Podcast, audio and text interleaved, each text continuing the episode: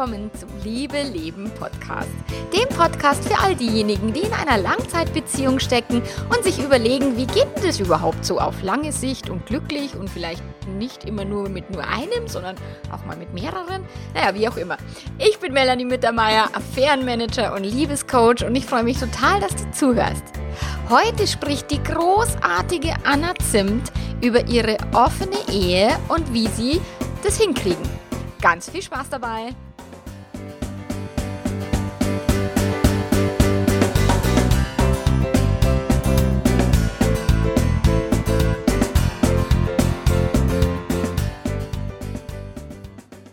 Diesmal im Liebe Leben Podcast habe ich eine Frau im Interview und zwar eine total coole und wunderschöne und total lustige Frau, die Aha. Anna Zimt vom Schnapsidee Podcast. Liebe Anna, schön, dass du da bist. Hallo, ich freue mich total. Ich habe mich so gefreut, dass du mich eingeladen hast in deinen Podcast und bin schon ganz gespannt auf unser Gespräch. Und ich habe es mir ich, ganz gemütlich ich, gemacht. Ich sitze hier am Fenster cool. jetzt in meinem Lesestuhl, gucke aus dem Fenster in äh, das Herbstlaub hinein und äh, ja, freue mich, dass es jetzt losgeht. Sehr schön. Ich habe jetzt leider tatsächlich nur Tee und keinen Schnaps, aber ich, ich ganz auch. ehrlich, wenn ich noch jemals einen Podcast starte in diesem Leben, dann mache ich das so wie ihr. Für meine Hörer da draußen, die Anna und, und, und die Paula, die haben einen Podcast, Schnapsidee-Podcast, da könnt ihr reinhören. Die saufen sich immer einen und ich liebe es. Ich finde es so cool, sich einfach mal nichts zu scheißen und im Podcast, ich habe die Folge mit dem Friedemann Karik natürlich auch gehört. Ach stimmt, ähm, ja, der ähm, war ja bei dir auch, genau. Genau, mhm. der war kurz vorher bei mir und dann war er bei dir und ihr habt irgendwie zwei Stunden Podcast aufgezeichnet. Ich habe mich weggeschmissen. Er ist ja so ein Weinliebhaber und dann haben wir irgendwie, er hat so einen schicken Wein mitgebracht und ich habe Berliner Luft mhm. mitgebracht. Und äh, es schmeckt so ein bisschen wie Mundwasser. Also ganz vieles äh, und so, aber das war wirklich äh, ein sehr, sehr netter Abend und äh, da haben wir uns in München getroffen und äh, in dem äh, Tonstudio von Freunden von ihm und da mhm. haben wir es uns gemütlich gemacht. Ich habe Schokolade mitgebracht und äh, Berliner Luft und dann saßen wir da so zusammen. Das war wirklich sehr, sehr nett.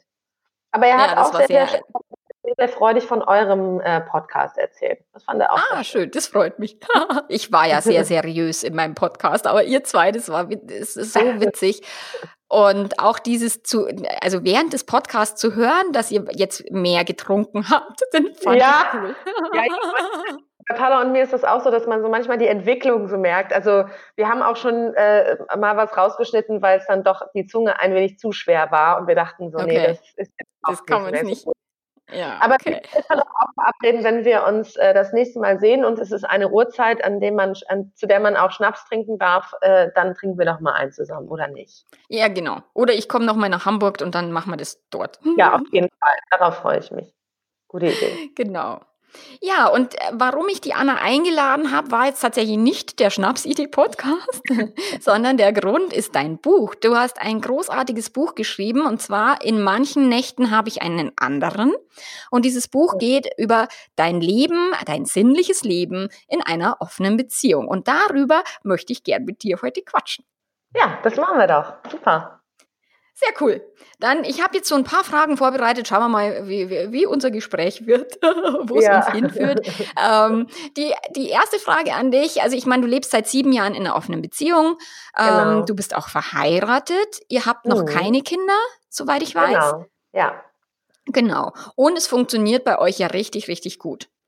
Genau, also es äh, läuft wirklich sehr, sehr gut. Wir sind sehr glücklich damit. Wir waren aber auch lange Zeit monogam sehr glücklich miteinander. Also das äh, versuche ich immer vorweg zu sagen, weil ich das schon auch erlebt habe, dass, ähm, dass viele Menschen sich immer so ein bisschen bedroht fühlen. Ich weiß nicht, wie dir das so geht, wenn man da so sehr offen auch unterwegs ist, dass die, dass äh, viele Paare ähm, sich dann bedroht fühlen in, in ihrer Monogamie. Und ähm, mhm. ähm, wenn ich für für was einstehen würde, dann wäre es quasi die, die Offenheit im Sinne von Toleranz, dass wir da irgendwie alle ganz tolerant miteinander umgehen. Und ähm, genau, also wir waren vorher, ähm, ich glaube, acht Jahre monogam, aber auch mit, mit, ne, mit einer Trennung dabei. Also wir sind mhm. mit 18 zusammengekommen und haben uns dann am Anfang meines Studiums irgendwann mal getrennt für eine Zeit. Gar nicht, weil wir uns nicht mehr toll fanden, ähm, sondern weil, wenn man so früh zusammenkommt, finde ich das, also war das für uns schwierig, ähm, äh, dass wir immer so im Wir gedacht haben. Mhm. Ähm, und ne, immer so in der Paarbeziehung, auch was so Lebensschritte und sowas anbelangt. Ich weiß nämlich noch, dass ich zum Beispiel in München damals einen Studienplatz hatte ähm, und für Theaterwissenschaften und Pädagogik. Und ich habe den unter anderem nicht angenommen, weil ich nicht so weit von unserer Heimatstadt, wir kommen beide aus Norddeutschland, nicht so weit äh, weg wollte von zu Hause, damit äh, die Fernbeziehung sich quasi in Grenzen hält. So, und mhm. äh, ich will das gar nicht äh, bereuen, denn ich habe dann in Göttingen studiert und ich war da viele Jahre sehr, sehr glücklich und auch mit meinem Studium glücklich. Ähm, aber ähm, irgendwann haben wir auch gesagt, ah, es ist vielleicht auch gut, gerade wenn man so erwachsen wird, wenn man mal wieder ein paar Schritte alleine denkt und geht. Und äh, das haben wir gemacht. Er ist dann ähm, nach Neuseeland gegangen, zum Beispiel auch in der Zeit. Und wir sind aber trotzdem wieder zusammengekommen ähm, über mhm. diese Entfernung, auch weil wir uns irgendwie so sehr geliebt haben und nicht loslassen wollten. Und ja, ich glaube, wir haben einmal sehr, sehr früh gemerkt, wir sind so die große Liebe füreinander. Und das ist, wenn man 18 ist, nicht nur äh, Segen, sondern auch so ein bisschen Fluch eben, weil man so denkt, so, puh, das ganze Leben Klar. immer monogam mit einer Person. das kann ganz schön lang werden.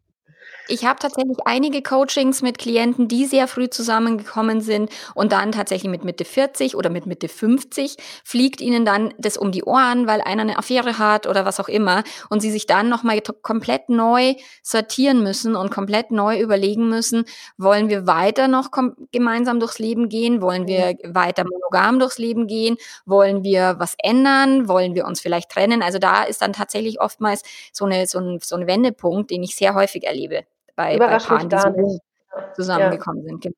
Ja. Und es haben auch Paare, die nicht so jung zusammengekommen sind. Bei manchen geht es schneller. Ähm, mhm. Manche haben schn kommen schneller an den Punkt und andere brauchen halt sehr viel länger. Und ja, klar, mit, mit 18 zusammenzukommen und auch monogam lange zu leben, ist wunderbar. Wir haben lange monogam gelebt, ähm, die ersten zehn Jahre tatsächlich auch. Ja. Ich wäre gar nicht auf die Idee gekommen, irgendwie unsere Beziehung zu öffnen. Also warum auch? Also aus welchen Gründen auch? Und das, was du vorher gesagt hast, diese Toleranz und diese Offenheit jedem gegenüber. Ich bin jetzt nicht für die Monogamie oder gegen die Monogamie.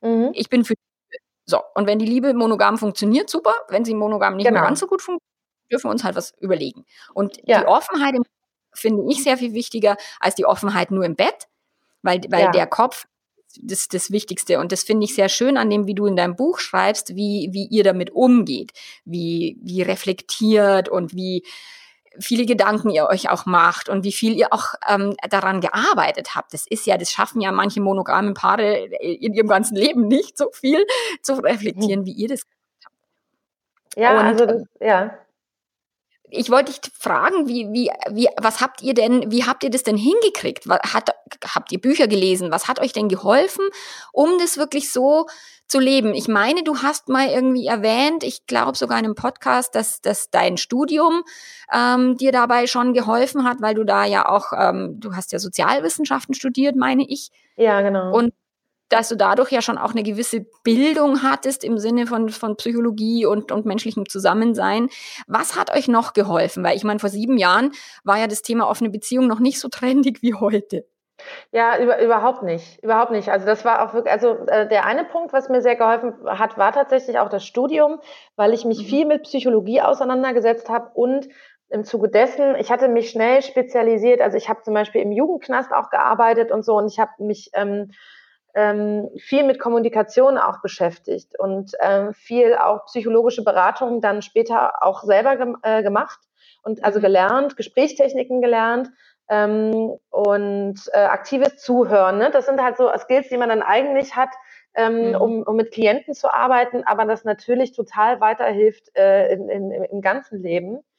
Und ähm, das heißt, das war so das eine. Und mein Mann ist auch eher ein kommunikationsstarker Typ ähm, und sehr analytisch auch. Also da haben wir so ein bisschen, also wir sind beide so, so sehr analytisch. Ich ein bisschen emotionaler als er, also eher auch mal aufbrausender oder ähm, ja, oder gerührt, sehr, sehr angerührt, wobei er diese Seiten auch hat, aber ich bin da ein bisschen impulsiver vielleicht ähm, und, und doller so und mhm. ähm, und das hat uns auf jeden Fall weitergeholfen. Was uns eben nicht weitergeholfen hat, war der Blick in, ins Bücherregal, ähm, denn da gab es so ein paar Werke, aber die waren die waren einfach nicht nah dran. Die waren mhm. irgendwie ein bisschen wissenschaftlicher in die Richtung, also nicht komplett wissenschaftlich, aber sehr theoretisch irgendwie abgehandelt. Und ähm, das hat mir, das, das hat mir nichts gebracht. Ich wollte tatsächlich ich hätte, also das Ding ist irgendwie blöd, aber ich, hätte ich mein Buch gelesen, hätte mir das ja. was, was, gebracht. Und deswegen habe ich es dann auch geschrieben tatsächlich. Ähm, weil, ähm, ja, weil ich hatte erst mal eine Kolumne und da habe ich nur über meine ähm, Abenteuergeschichten, also erotische mhm. Geschichten und, und so reflektive Geschichten auch, ähm, ging es so mal um Leistungsdruck im Bett. Ich hatte so eine Kolumne geschrieben über quasi den mhm. Penis. Mhm und äh, so ein Brief an den Penis und so. Und das war ähm, irgendwie auch sehr humorvoll und so. Aber da habe ich dann gemerkt, so, ah, aber ich würde eigentlich ganz gerne ein Buch schreiben und da soll das auch, ähm, auch stattfinden, so erotische, sexuelle Themen. Aber ähm, ich würde gerne den Leuten einen Einblick gewähren, wie wir tatsächlich miteinander irgendwie auch sprechen, was in meiner Gedankenwelt los ist, wie so meine Grundhaltung eigentlich mhm. zu bestimmten Themen ist. Ja, und also Bücher gab es damals nicht. Oder ich habe dann irgendwie versucht, in Foren zu suchen, aber da war ich relativ schnell in der Swinger-Szene. Und das mhm. ist so mhm. eine Spielart, ähm, die für meinen Mann und mich nicht so in Frage kommt. Ähm, mhm. Und deswegen war das irgendwie für uns auch raus. Ne? Und äh, ja ja, da waren wir so ein bisschen aufgeschmissen, beziehungsweise im Endeffekt, vielleicht war das auch gut, ähm, weil wir irgendwie sehr ins Reden kommen mussten dadurch, ne? weil wir so wenig Anregungen von außen hatten, was für Regeln könnte es überhaupt geben. Und dadurch hat natürlich dieser, dieser Prozess länger gedauert, ähm, war aber auch total wertvoll. Also hat uns auch, auch viel, viel, also hat uns viel gebracht, ja.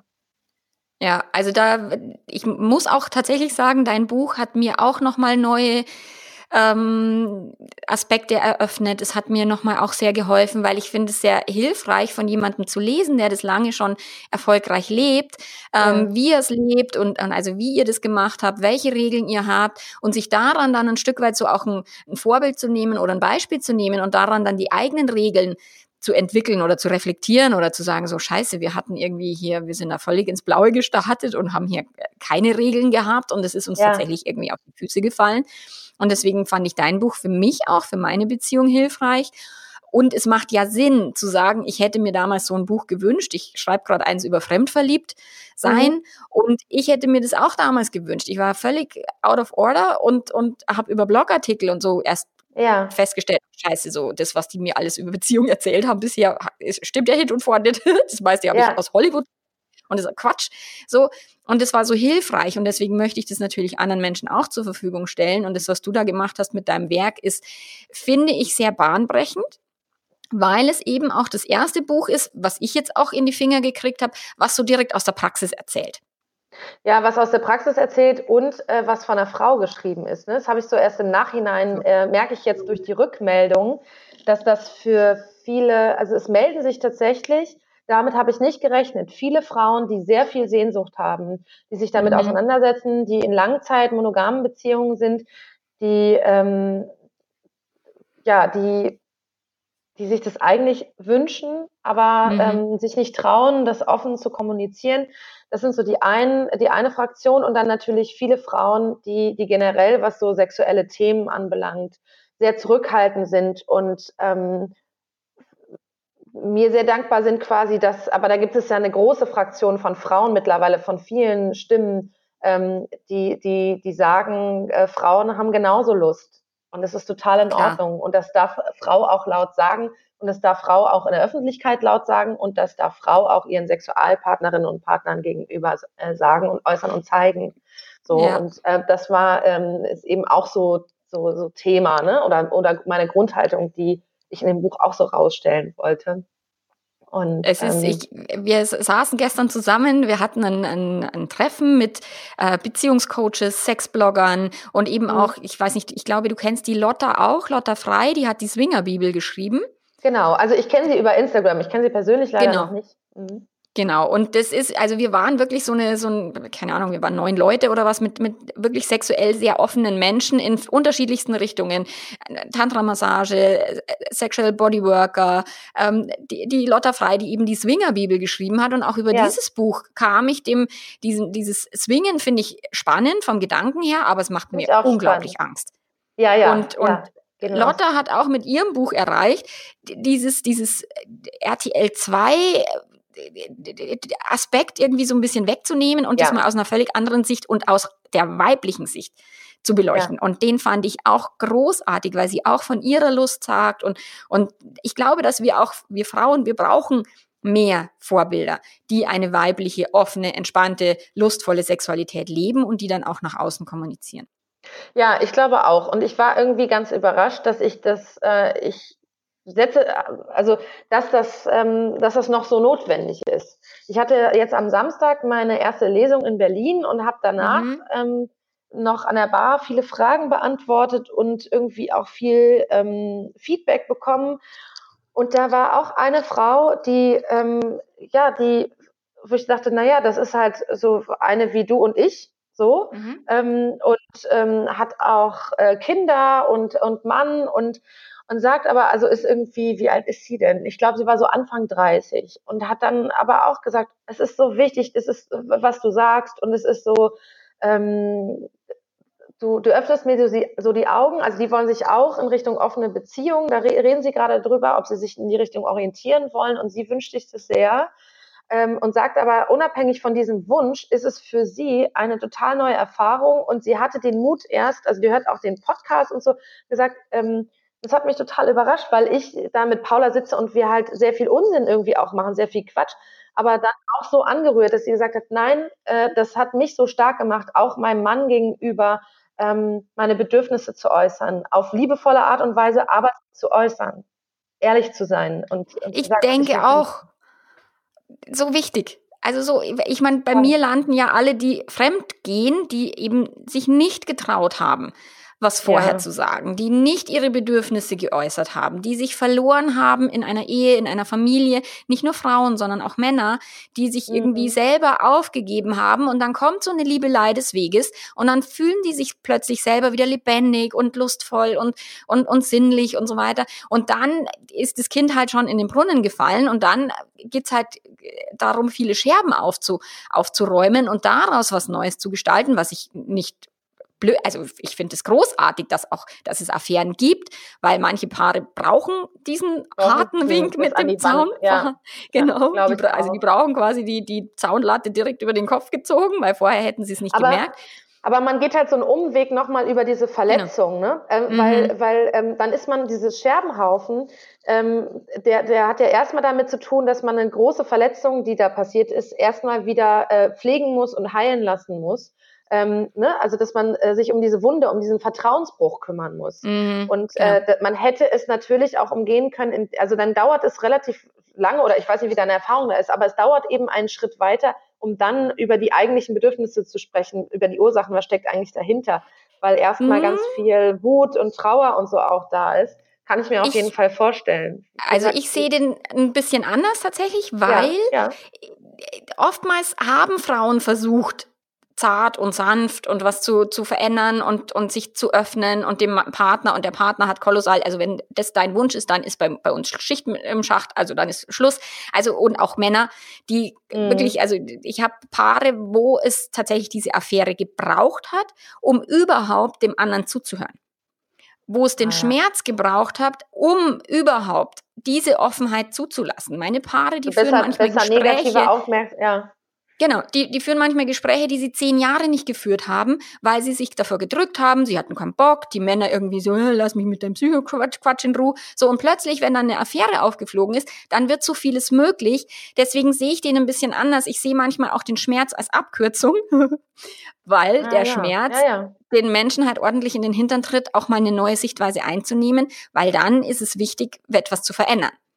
Und ja. schön wäre es vorher, das ist ja ich, das ist ja mein, mein größter Kritikpunkt, den die Menschen mir immer vorschmeißen, so, ja, das muss man doch vorher besprechen. So, ja, wäre schön, wenn die Menschen so kommunikativ wären, wenn sie in ihrer Beziehung so eine Kommunikationskultur etabliert hätten, so dass es sind, ne? möglich ne? ist. Ja. Genau. Und offen sind, dem anderen auch mal zuzuhören, wenn der sagt, ich hätte da Bock, wie, was machen wir jetzt?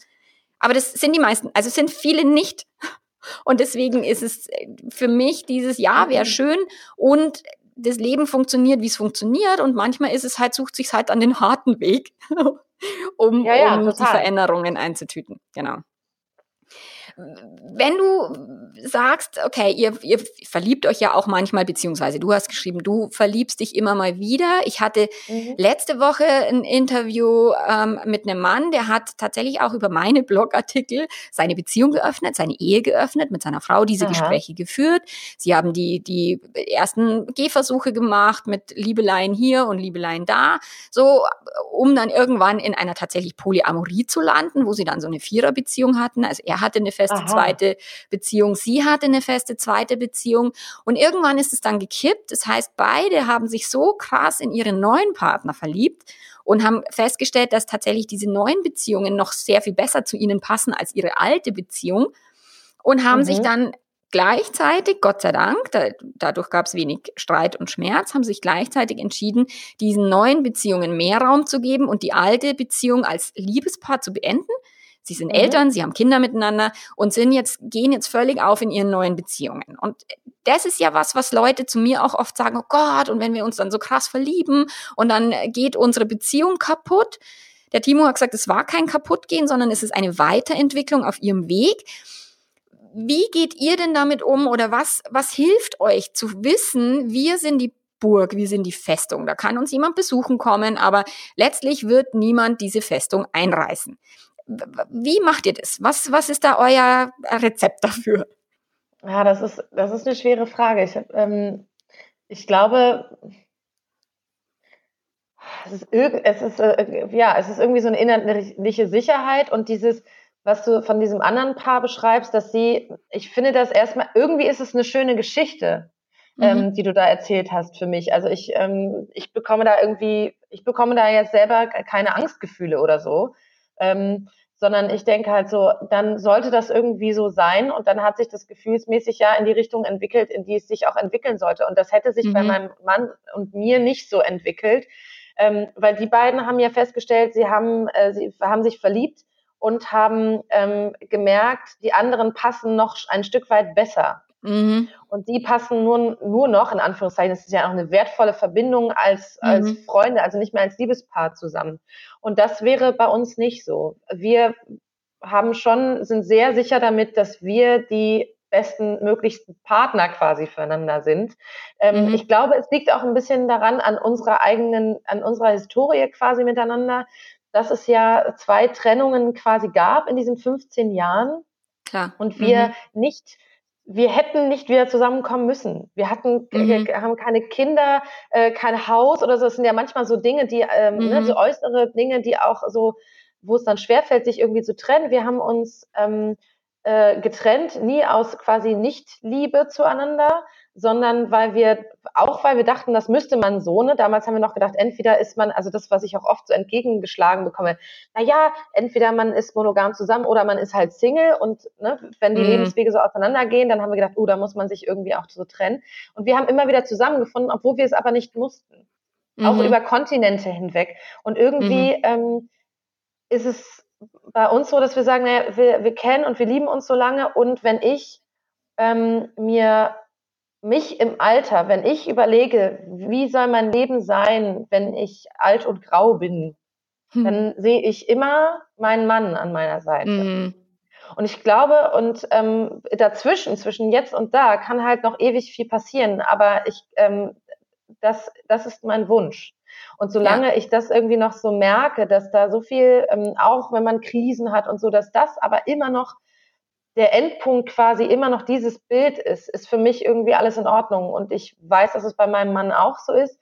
Ähm, und ich glaube, wir hätten auch beide, also auf so pragmatischer Seite oder so, ich glaube, wir haben beide gar nicht so Lust, äh, diese ganzen, also uns ist es so wertvoll, diese vielen Jahre und was das mit uns gemacht hat und diese krasse Vertrautheit und dieses Fundament, ich glaube, wir haben auch beide äh, nicht so richtig Lust, das mit jemandem anderen so aufzubauen. Wir, wir brauchen, wir wollen keinen Neuanfang. So, also so geht es mir auch anderen. tatsächlich. Ich hätte da überhaupt, also da müsste ich ja bei Adam und Eva wieder anfangen. das ist, ja, was ich mit meinem Mann schon durch habe. Ja, man muss die ganzen Macken erstmal überhaupt raffen. Und genau. dann muss man sich entscheiden, will ich damit überhaupt leben? Ja, und dann genau. muss man mit ihnen leben. Denn so richtig aneinander genau. rumdoktern, also ich meine, da, da wirst du mir wahrscheinlich zustimmen, so richtig bis an, äh, aneinander rumdoktern, dass der andere sich wirklich ändert, das äh, funktioniert Quatsch. nicht und das ist nee. auch bescheuert. Also warum ja, sollte deswegen, man dann mit jemandem zusammen sein, der einem nicht gefällt? Den man dann anders haben will. Es ist ja Blödsinn. Ja. Man ist ja mit dem zusammen, weil der so ist, wie er ist. Genau, aber man hat lustiger, ja, sag mal. Ich finde das immer witzig, zu, zu erleben, auch wenn wir Außenkontakte haben, dass wir die zwar auch toll finden, aber wir mhm da immer noch besser erkennen, so wie toll wir uns eigentlich finden. Und das ist, ich vergleiche das immer wie in Urlaub fahren. Wenn man jetzt irgendwie, keine Ahnung, wir waren auf Hochzeitsreise in Kirgistan und sind dann mit dem Fahrrad durch Zentralasien geradelt, äh, oh, ohne toll. Toiletten, ohne Duschen und das war schon cool und so. Und als ich wieder in ja. Bayern war, dachte ich, boah, wie, wie geil das ist, in Bayern zu sein. Ja, ja. Und, und so vergleiche ich das auch immer mit unserer Beziehung. Das ist schon mal schön, irgendwie zu verreisen, aber auch nach Hause zu kommen ist unfassbar schön. Ja, das finde ja. ich auch. Und man hat, ja, also das ist ein, äh, eine, eine gute Analogie, die gefällt mir gut. Ja, weil ich wurde neulich gefragt, so wie kann man es am besten nach außen vergleichen und man macht es ja oft mit so Eissorten oder so. Man hat so die Lieblingseissorte, ah, genau. aber natürlich will man sich trotzdem durchs Eisregal einmal probieren, so ne. Mhm. Aber das mit der Reise, also äh, ist irgendwie ein bisschen schöneres Bild. Ähm, weil man ja auch das kennt, dass man urlaubsreif ist und man auch das mhm. kennt, dass man mhm. denkt, auch man möchte auch ganz gerne jetzt mal wieder mhm. raus und was anderes sehen, was anderes erleben. Und deswegen findet man aber das, wo man lebt, also im besten Fall eben grundsätzlich trotzdem toll. Aber man denkt, man mhm. braucht mal einen Tapetenwechsel. So, und dann das aber auch definitiv. die Sehnsucht wieder zurückzukommen oder Heimweh zu haben oder so und sich mhm. aufeinander wieder zu freuen. Also ähm, ja, also bei uns ist es eben wir können uns das so nicht vorstellen. Ich glaube aber tatsächlich, dass es natürlich einem den vielleicht so wahren Kern sowas auch zeigen kann. Aber ich glaube auch, dass in einer monogamen Beziehung das irgendwann quasi so Ganz genau. rauskommt, genau. ob man es ja. füreinander ist oder nicht und so, ne? Und genau. ähm, mit Friedemann hatten wir es ja auch so in den, in dem Podcast, so diese Diskussion, weil wir so eine Hörermail vorgelesen hatten. Na, was macht man denn, wenn man das Bedürfnis hat oder man möchte es gerne mal ansprechen? Ähm, ob eine offene Beziehung in Frage kommt. Man hat aber eigentlich schon das Gefühl, der andere ist da total dagegen. Äh, traut man sich das oder nicht? Und was riskiert man da und so? Und da ging es auch so um die Frage, na ja, aber wenn man dann doch, also man lebt im Zweifelsfall nur einmal. Mhm. So und ähm, man muss sich, glaube ich, dann gut überlegen, so ähm, passen wirklich die grundsätzlichen Wünsche, also wie groß ist dieser Wunsch nach einer Öffnung oder nach anderen wirklich? Mhm. Oder, ne? Also das ist ja genauso wie, man, man lebt in der Stadt und man merkt irgendwann mit den Jahren, man ist unglücklich in der Stadt. Man wollte immer mhm. irgendwo anders hin. So hatte ich das mit Göttingen auch irgendwann, dass ich dann dachte, ich wollte doch immer nach Berlin ziehen. Mhm. Jetzt fange ich an, einen Kompromiss einzugehen, der mir auch anfängt, nicht gut zu tun. Mir fängt mhm. es an, schlecht zu gehen, weil ich hier nicht mehr richtig bin. Mhm. So, und, ähm, und da habe ich zum Beispiel einen schnellen Kompass, so, der mir sagt, ah, aufpassen, und da kann ich immer gut mit meinem Mann auch drüber sprechen. Sind wir mhm. hier noch, äh, also auch miteinander, ist doch alles in Ordnung? Ja, ist alles in Ordnung, und dann kann ich auch wieder weitergehen. Ähm, und ich habe keine guten Erfahrungen damit gemacht, wenn man im Leben zu viele Kompromisse, also einen zu harten Kompromiss eingeht. Ja. Ich glaube dann, wenn man sich dazu sehr zusammenreißt, auch in der Beziehung, ähm, dann wird das irgendwann, wird man wahrscheinlich doch ausbrechen wollen. Und ich sehe das auf beiden Seiten tatsächlich, weil ich ja viele Paare oder ich habe Menschen, die sind fremdverliebt, haben eine Affäre und die wollen jetzt, dass der Partner dem zustimmt. Oder die jetzt macht man eine offene Beziehung, weil ich will, ich merke, ich bin nicht mehr für die Monogam, für die Monogamie geschaffen und so. Der sagt es dann auch oder will es dann auch ein, anzetteln und, und so. Und der Partner sagt, Gott, ich kann mir das überhaupt nicht vorstellen. Ich, ich, ich bin monogam durch und durch für mich ist es überhaupt so sein. Genau. Also, und dann, dann ist es ja. genau. Und und weder der eine wenn sich der verbiegt und sagt, ja, dann öffnen die, wie wir, damit ich dich nicht oh verliere, Gott, das geht, das geht denen fliegt's dermaßen ja. auf, auf die Füße oder so, oder der andere dann sagt, ja gut, dann machen wir monogam, damit wir uns nicht verlieren. So, ähm, ich finde es schön, drüber zu reden und, und dann auch festzustellen, okay, vielleicht ist der Kompromiss, die ersten 20 Jahre hat's gepasst, jetzt passt's nicht mehr und wir dürfen überlegen, sind wir noch da richtig, wie du das so schön gesagt hast, bin ich da mhm. noch richtig in dieser Stadt, in diesem Job, in dieser Beziehung, in dieser Beziehungsform. All das machen die Paare nur nie, dass sie einen Kassensturz machen, dass sie eine Inventur machen, dass sie sagen, okay, wo stehe ich, wo stehst du, wie geht's mir gerade, wie wollen wir denn die nächsten zwei Jahre weitermachen, die nächsten fünf, die nächsten zehn ja, ich kann das ja? auch verstehen, weil man sich ja manchmal, wenn man, wenn man, das fängt ja in einem selbst an zu keimen. So, ne? Und äh, so mhm. Zweifel vielleicht. Und dann macht man es mhm. lange mit sich selbst aus. Und den Schritt irgendwie zu wagen, ist auch die Frage, ab wann ähm, bindet man den anderen denn wirklich ein? Denn gerade wenn es so ist, dass, dass man quasi ähm, etwas teilt, von dem man schon weiß, dass der andere da richtig dran zu knapsen hat. Ne? Mhm. Also ähm, schreiben ja mir auch viele, wirst du wahrscheinlich auch viel erleben. Ne? Ja, ja. Wenn ich das dem anderen sage, dann verlässt er mich sofort und da ist, ich glaube, da ist gar keine Gesprächsbereitschaft mehr da. Das wird ganz furchtbar sein. Mhm. Und so, da ist auch die Frage, wenn ich mir selber aber noch gar nicht sicher bin, was will ich überhaupt? Mhm. Ne? Genau. Also ab wann, wo ist die Schwelle den anderen, weil wenn du es erst sagst, wenn du dir schon sicher bist, dann denkt der andere, wieso hast du mich nicht in den Gedankenprozess mit, äh, genau. äh, mit einbezogen? Mhm. und, und auf der anderen Seite kann auch so, so ja, ähm, du bist dann noch völlig unsicher, beziehst den anderen ein und dann ist es in der ersten Woche, denkst du, ja, offene Beziehung auf jeden Fall, weil dir ist irgendjemand Tolles begegnet oder so, mhm. ne? und bist völlig Feuer und Flamme, denkst, also lass uns bitte sofort öffnen.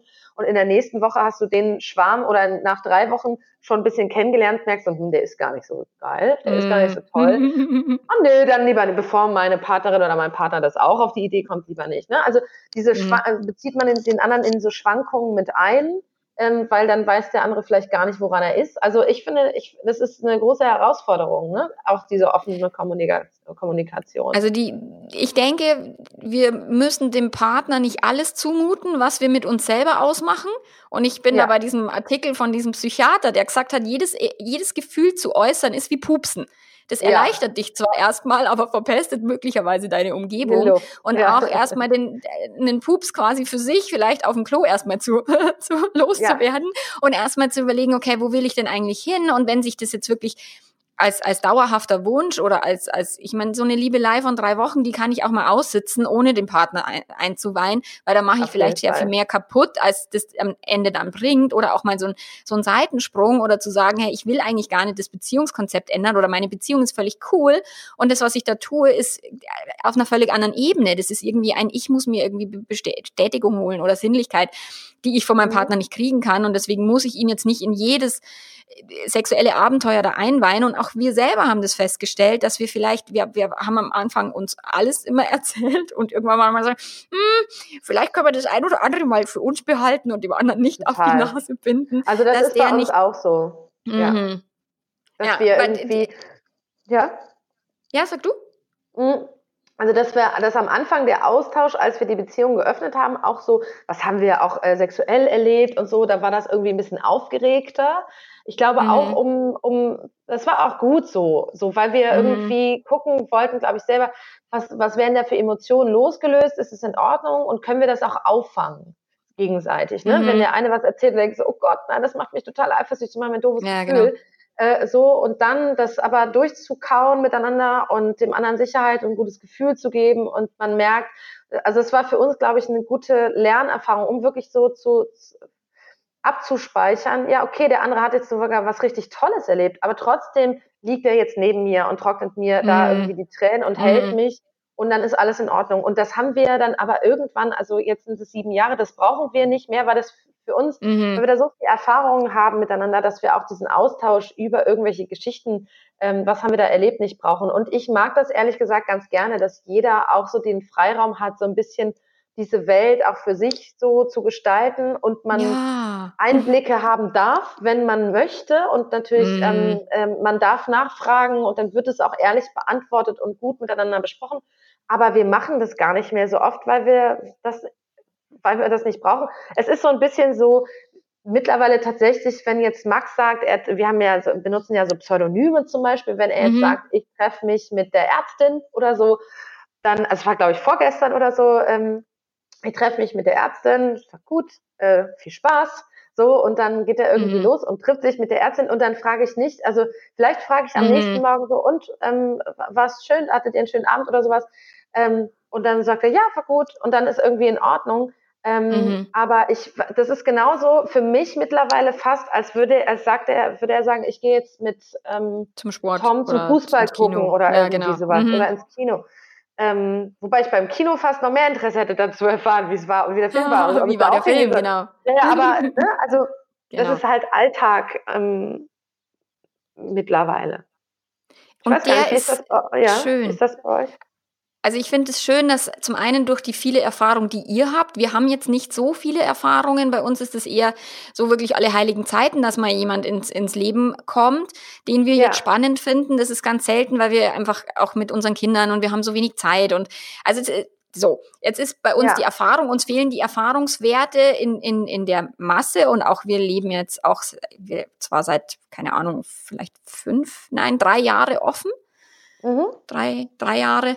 Ähm, nur bei Weitem nicht so offen wie ihr. Also bei uns ist es, wir sind wirklich eine Festung und wenn, wenn einer von uns mal jemanden Spannendes kennenlernt, dann haben wir eben am Anfang sehr viel erzählt und irgendwann dann festgestellt, okay, das ein oder andere will ich eigentlich gar nicht wissen, weil es mhm. mich zu sehr belastet oder so.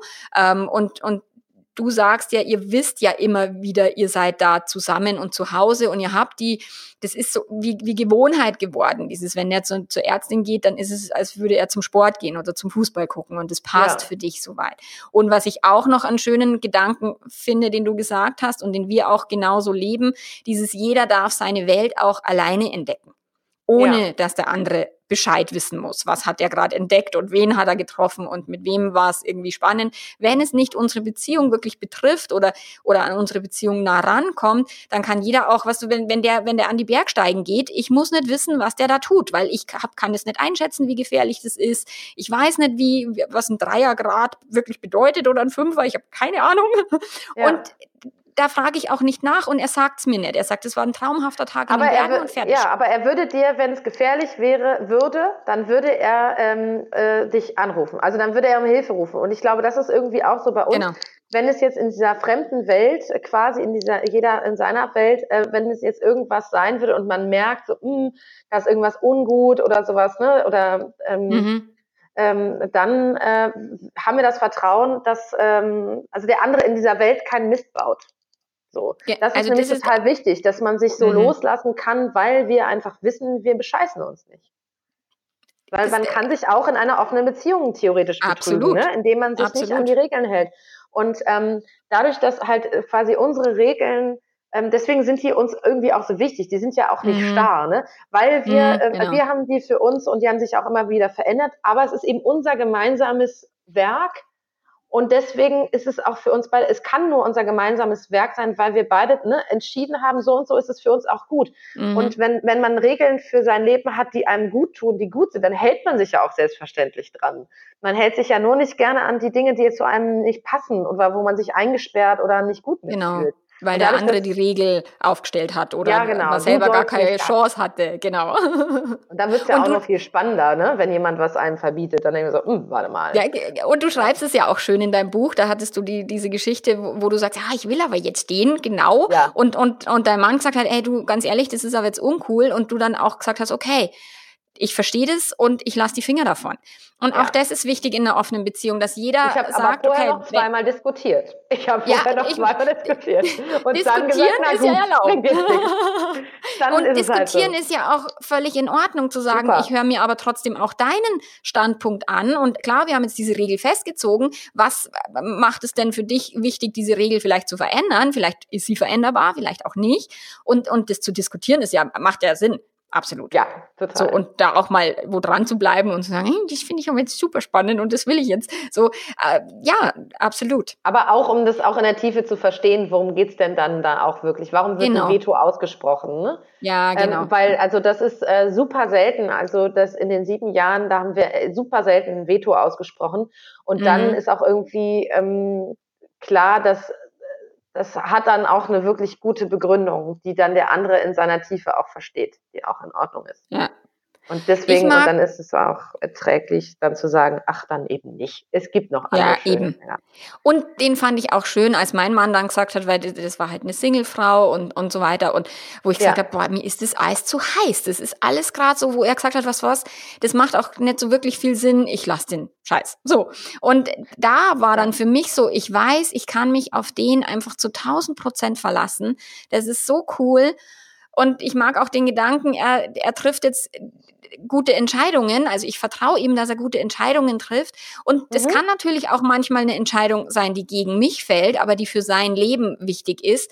Und auch das beleuchten ja. wir dann. Okay, was, wenn die Entscheidung jetzt tatsächlich gegen mich in welcher Form auch immer fällt, war sie denn wichtig für dich und für dein Leben, dass du am Ende sagst, okay, das, mein Leben ist erfüllt und ich habe es so gelebt, wie ich es wollte und mich nicht eben nur nach dir gerichtet oder verbogen, sondern dann an der einen oder anderen Stelle auch mal die eine äh, Entscheidung getroffen, die mal nicht für die Beziehung war. Oder ich habe jetzt auch im Business, habe ich irgendwann mal zu ihm gesagt, du, ich muss tatsächlich meinen mein Wert, äh, Job, Business, Erfolg vor die Beziehung schieben.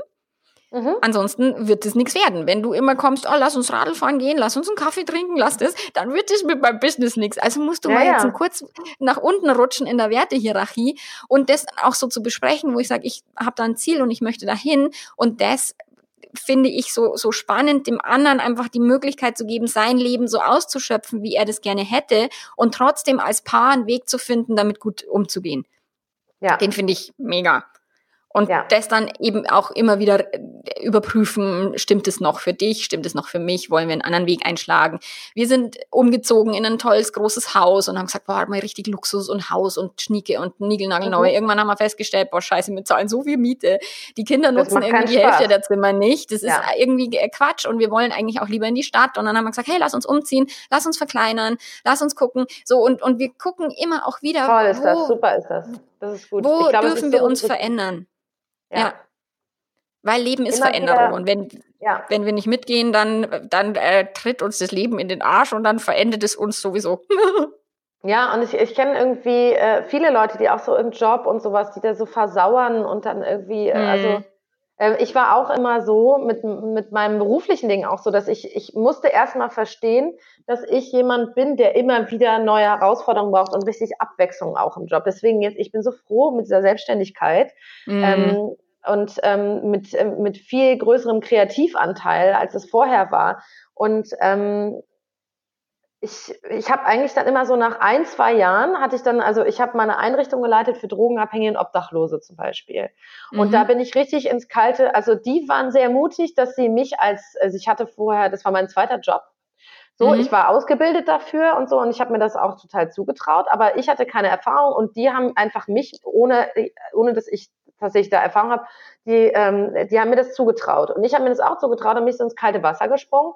Und dann habe ich ähm, denen die Einrichtung, die sie wollten, quasi dahingestellt ähm, und das aufgebaut. Also es war auch noch ähm, konzeptioneller Neuaufbau und neues Team mhm. und sowas. Und dann habe ich das so gemacht und nach so, also eigentlich nach einem Jahr, dann habe ich noch so eineinhalb Jahre, habe ich dann irgendwann gedacht, so, jetzt weiß ich, wie das hier alles funktioniert. Das ist quasi mein Zuhause hier. Das ist so mein, ich weiß, wo alles liegt und wer wie tickt und es läuft alles rund. Und jetzt möchte ich gerne woanders hin und das, also wieder was Neues schaffen. So, ne? Also mhm. auch was Neues erschaffen. Und, ähm, und, und am Anfang dachte ich, oh, ist das, das sei was Schlechtes, weil ich eher so aufgewachsen bin, so, man muss was Solides, was ne, mm. Vernünftiges machen und dann bleibt man, also weil ich glaube, so meine Elterngeneration ist noch aus dieser Generation, ähm, in der man in einem Betrieb lange, also eigentlich die ganze Zeit quasi bleibt. Und so Klar. viele Jobwechsel eher was Schlechtes sind.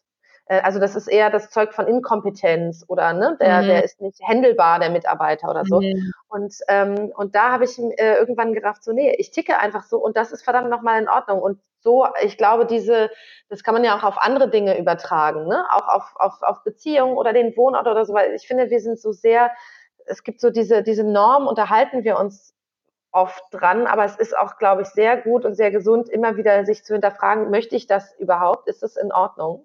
Also äh, passt das überhaupt zu mir? Muss ich jetzt in Klar. diesem großen, äh, äh, riesen Haus leben, weil man das auch so mhm. macht, dann irgendwann mit Kindern so, ne, ein bisschen am Stadtrand und ein großes Haus und ähm, oder werde ich dann zur Desperate Housewife quasi? Ähm, was passt hier überhaupt noch so, ne? Ja. Es ist, ja.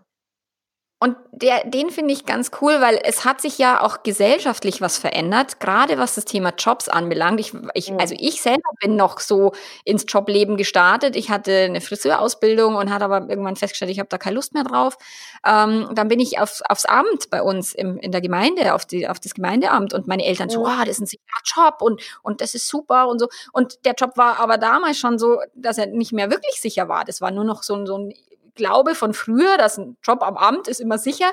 Äh, Pustekuchen, ja. die haben da auch schon viele Leute entlassen. Und es ist ja jetzt, hat sich ja die Arbeitswelt komplett verändert, wo tatsächlich, wenn du irgendwie ein ganzes Leben in einem Betrieb bist, dann heißt es irgendwie, ja, du hast es nicht weit gebracht. Ja, ja, Oder du, genau umgedreht eigentlich, ne? Und ich glaube auch, dass wir uns in Beziehungsdingen immer noch an so alten Zöpfen festhalten, dass tatsächlich natürlich war in, bevor die Romantik im 18. Jahrhundert irgendwie aufgetaucht ist, war natürlich dieses, ich heirate jemand, den ich eigentlich gar nicht mag. Ich muss mit dem ja. verheiratet bleiben, weil ich habe gar keine andere Wahl. Ich ziehe Kinder groß und fertig. So, dann kam die ja. Romantik mit hinein, hat aber dieses Bild von, ich bleibe aber trotzdem mit dem verheiratet, aber jetzt muss es auch noch romantisch und sexuell erfüllend sein. Das zerschießt uns halt jetzt die ganzen Beziehungen. Und wenn wir da nicht anfangen, auch da mit der Veränderung mitzugehen, so wie im mhm. Jobleben, dass wir sagen, lass uns verändern. Und wir leben in einer Kultur und in einer Gesellschaft, wo äh, selber glücklich zu sein, der größte Wert ist. Dieses, wenn du selber nicht glücklich bist, dann musst du dich scheiden lassen. Wenn du selber nicht glücklich bist, dann musst du den Job wechseln und so weiter. Also wir wollen ja, ja alle glücklich sein, halten aber noch dran fest, dass wir glücklich sein, sein könnten, wenn wir an dem alten Scheiß kleben bleiben. Und es ist eben, ja. ich glaube, dass die Veränderung der Schlüssel ist. Dieses immer mitzugehen mit dem Wandel. Eine Beziehung wandelt sich immer und, und den Wandel zu, ähm, zu sabotieren, der macht Schmerzen. Definitiv. Ja, ich glaube auch. Und ich glaube, was aber auch wichtig ist, mit dem Wandel mitzugehen, aber irgendwie Ruhe zu bewahren. Denn ähm, dieses, ne, der Umkehrschluss, man muss irgendwie Studium, das ist alles so leistungs, äh, sehr, sehr leistungsorientiert mit der Umstellung auf Bachelor und Master und dann muss man im Ausland gewesen sein und man muss mittlerweile schon so und so viel Firmen und am besten noch das Start-up und so. Also quasi, äh, es gibt auch diese, bei, bei jungen Leuten erlebe ich das auch immer wieder, diese Überforderung mit all den Möglichkeiten, genauso wie auf dem Beziehungsmarkt mit all den ähm, äh, Dating-Apps und sowas. Ne? Also ich glaube, da, ähm, ich glaube, dass es da eine gute Idee ist, zu versuchen, ähm, oder Instagram, ne? wie viele Leute da ihre ganze mhm. Happiness da präsentieren mit den perfekt mhm. geschossenen Fotos und so. Ähm, und es gibt ja auch Studien, die auch zeigen, dass viele Leute, die Instagram zum Beispiel benutzen, ähm, dass die danach eher, also Social Media, mhm. sich danach eher schlechter mhm. fühlen, weil sie sich dauernd vergleichen. Und da ist es, glaube ich, gut zu gucken, bei sich zu bleiben äh, und äh, für sich zu überlegen, was brauche ich denn, um zufrieden zu sein und glücklich zu sein? Mhm. Und, de und davon dann einfach mehr zu machen, solange bis der andere Mist, der uns nicht glücklich macht, einfach gar nicht mehr da ist. Im besten Fall. Ich, ich denke, ein wichtiger äh, Satz, den du gesagt hast, man muss ins Ausland gehen, man muss die Firma ja. wechseln. Ein Scheiß muss ich. Ja. Das ist, glaube ich, einer der Hauptaspekte überhaupt. Ich muss nicht in meiner Beziehung bleiben. Ich muss nicht monogam sein. Ich muss, muss auch, auch nicht eine Beziehung akzeptieren, wenn mein Partner das will. Ein Scheiß muss ich. Ich muss ja. mir nur überlegen, und das ist das Einzige, wo ich sage, ja, da, das muss ich wirklich innehalten, mir selber klar werden, was ist denn das, was ich will, wo, womit kann ich leben, womit nicht, und sich selber zu reflektieren. Und ja. dann den Mut zu haben, das eigene Leben dann halt auch so zu leben, weil ich merke das und das merkst du ja auch, wir bekommen ja sehr viel Gegenwind für unsere Haltung, für diese Offenheit. Ähm, dein Interview ja. in der Welt wurde ja unglaublich äh, kommentiert teilweise ja. und auch bei mir ja ganz oft so mein Gedankentanken-Video Holler die Waldfee.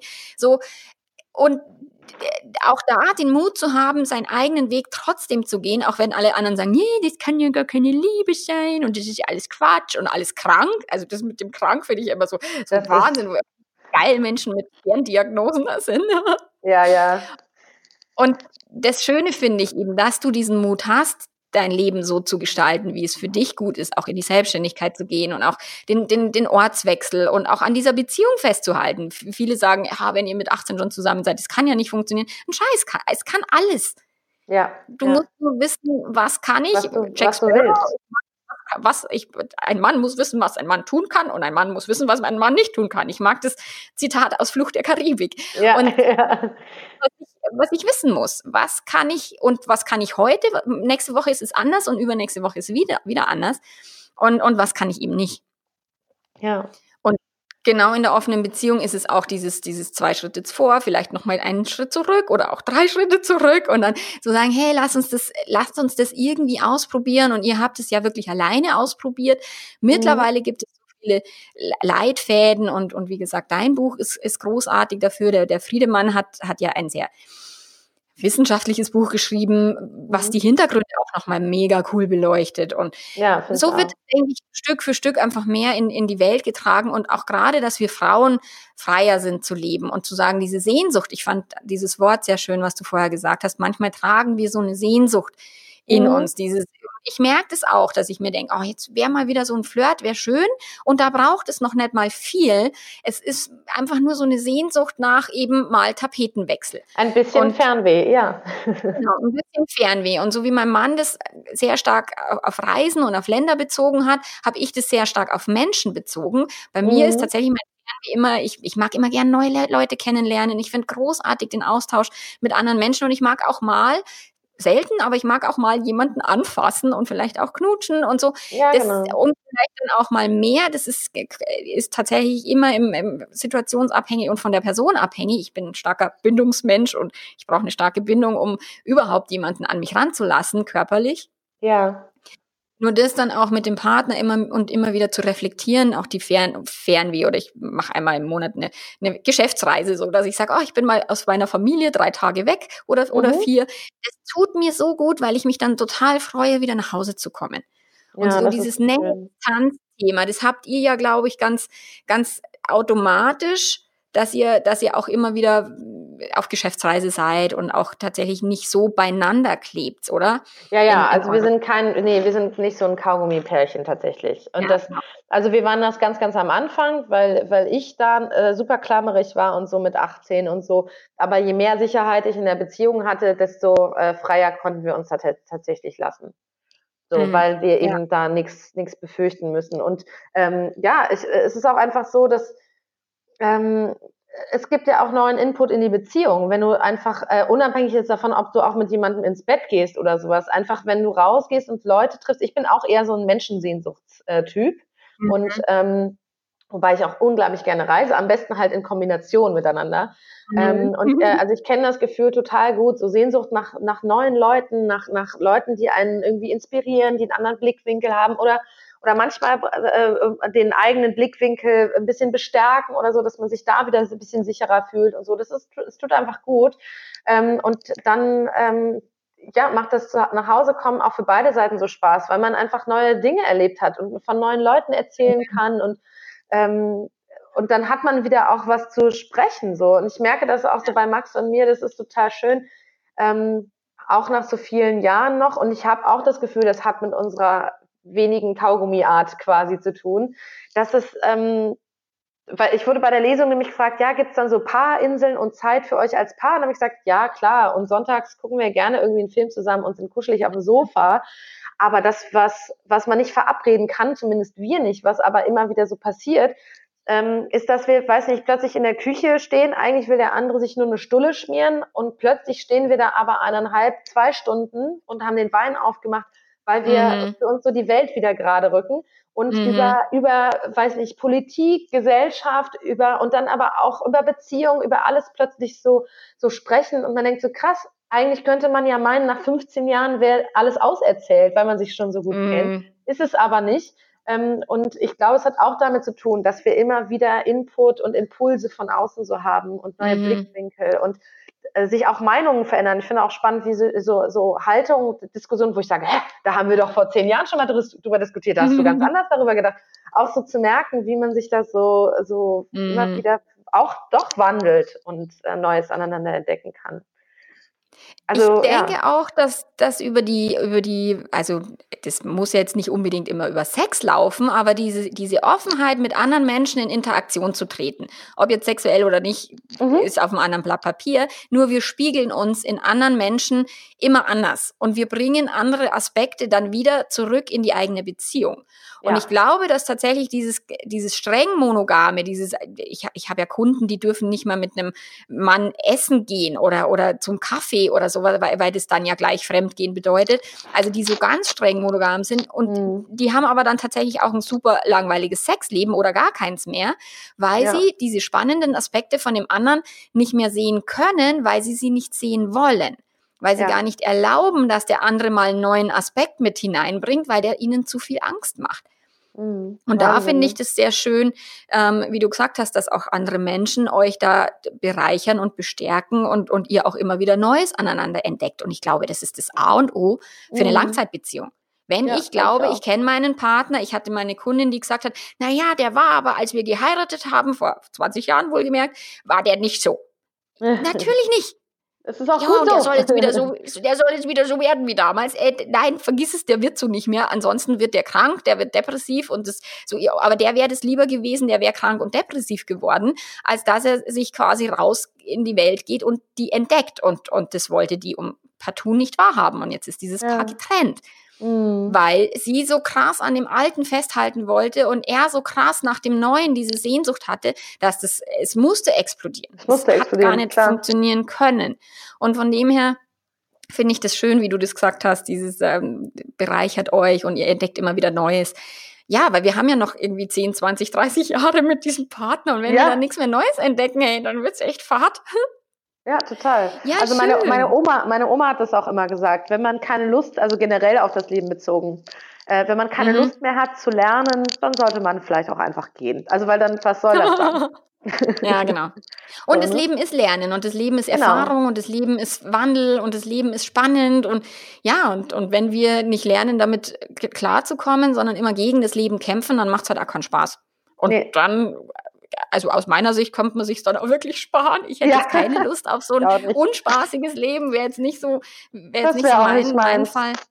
Und von dem her finde ich das schön, wenn wir jetzt auch mit so einem Gespräch und ich denke, wir können hier auch ganz gut das Ding rund machen und abschließen, ja, wenn wir mit mhm. so einem Gespräch andere Menschen dazu inspirieren, ihr Leben spannender, erfüllter, vielleicht das Gespräch mit dem Partner doch zu führen, obwohl sie dachten, sie könnten es nicht oder trauen sich nicht, zumindest mal vorfühlen und, ja, genau. und sich ein genau. Stück weit zu öffnen und, und sich zu trauen, tatsächlich den, den Mut zu haben, sein eigenes Leben zu führen. Ja, ja, schön, dass du da warst, liebe Anna. Ich, also ich möchte nochmal darauf hinweisen, dass dieses Buch großartig ist und jeder, der Vielen sich überlegt, auf eine Beziehung zu führen, soll sich bitte dieses Buch kaufen und es gibt es auch als Hörbuch, ähm, habe ich gesehen mittlerweile, ja, genau. großartig. Und ansonsten empfehle ich tatsächlich Anna Zimt auf Instagram zu folgen, auch wenn manche da, damit unglücklich werden. Aber ich meine, das muss jeder in der eigenen Verantwortung haben, weil das also schön bei mir, ist. Bei mir gibt es keine gefotoshoppten irgendwas perfekten. Genau, bei mir auch nicht. ich ich mache manchmal diesen Filter an, wenn ich so, wenn ich mir denke, oh, heute schaue ich aber scheiße aus, dann mache ich so einen, so einen Zauberfilter an, da schaut schöner aus. ähm, nur das würde ich empfehlen, um tatsächlich auch mal die Perspektive zu erweitern und was anderes, auch den Schnapsidee-Podcast zu hören. Also schaut euch die Anna an, das lohnt sich in jedem Fall. Vielen, vielen ja, Dank. Und ich danke dir. Es war ein wirklich schönes Gespräch. Ja, fand ich auch. Anna, mach's ganz gut und bis ganz bald. Du auch. Ciao. Bis dann. Tschüss.